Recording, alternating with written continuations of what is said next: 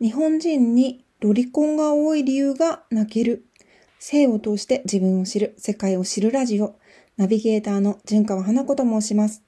普段は小説やブログ、SNS で性、そしてフェムテックなどについて発信しているのですが、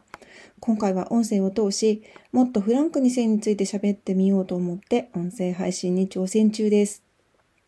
日本ってアイドルやアニメなどを代表としてロリコン文化だと言われていますよね。でも、なぜ日本人男性はロリコン、若い女性に惹かれるのか、身長170センチの決して可愛いブルーには入らない人種の私が調べてみましたので、お付き合いいただければ光栄です。ロリータコンプレックスの略、ロリコン。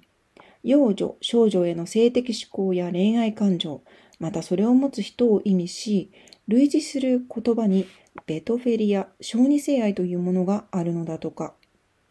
ちなみにベトフェリアとはアメリカの精神医学の診断基準で言えば13歳以下との性行為、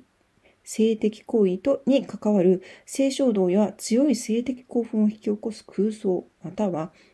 実際の行動を対象とする場合を指すそうです。えー、まず人が若い女性や男性に惹かれる理由としては、人も動物である以上、種の保存として繁殖を行います。その時に、若い女性や男性と繁殖しようとすることは十分に考えられる。つまり、繁殖という部分から自然と若い女性を求めた結果、それが幼女、少女が好きということにつながっているのではないかという理あの意見が出てきます。これは男性女性関わらず私もわかるお年頃になってきました。昔は年上の男性にときめいていたのに自分より若い男性に浮かれちゃうようになったのはいつからだったんでしょうか。ね性的にどうとか抜きにしても若い子たちってあの男の子も女の子たちもあのなんか見てるだけでこう可愛いですし癒されますよね。うん、そしてねあの男性が若い人に惹かれる理由のもう一つがすごく興味深かったんです。男性には誰かを守りたいという擁護欲求が強くあると同時に相手を思い通りにしたいという支配欲求もあるそうでその対象を考えた場合社会経験も知識も成熟した女性に比べて乏しい幼女少女は最適だからという理由。年齢が若ければ若いほど養護を必要とし男性の思い通りに支配できるというわけです。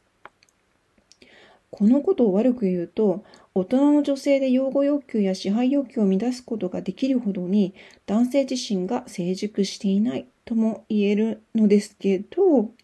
これをよくね、よくですよ、言い換えると、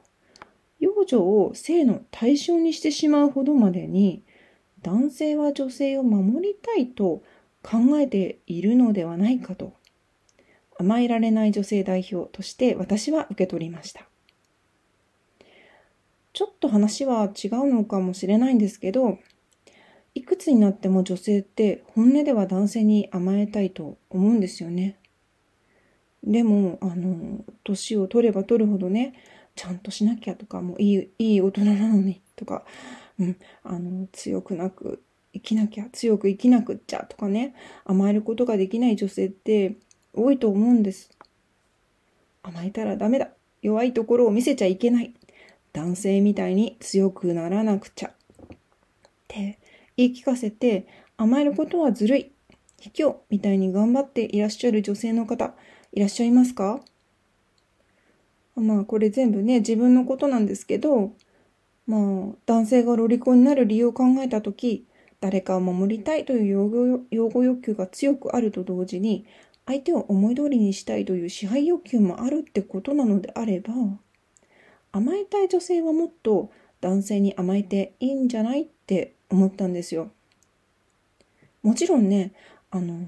支配されるのは嫌ですよ。嫌だけど、あの、日本人男性にロリコンが多いってことは、それだけ男性は女性に頼りにしてほしいって思ってる証拠なのかなとも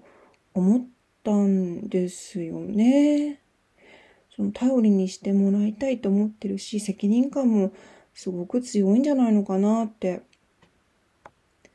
甘えるって変に異性に媚びへつらったり、一歩下がって男性を立たせることじゃなくて、あ一歩下がって男性を立たせることって、まあ、あのー、なんだろうな。西洋的に言ったらすごく男尊女卑的な考え方なんだけど、あの、お互いをそこの頼りにしているとも言い換えられますよね。あの、信頼してるっていうふうにも言える。夫の女性に対して、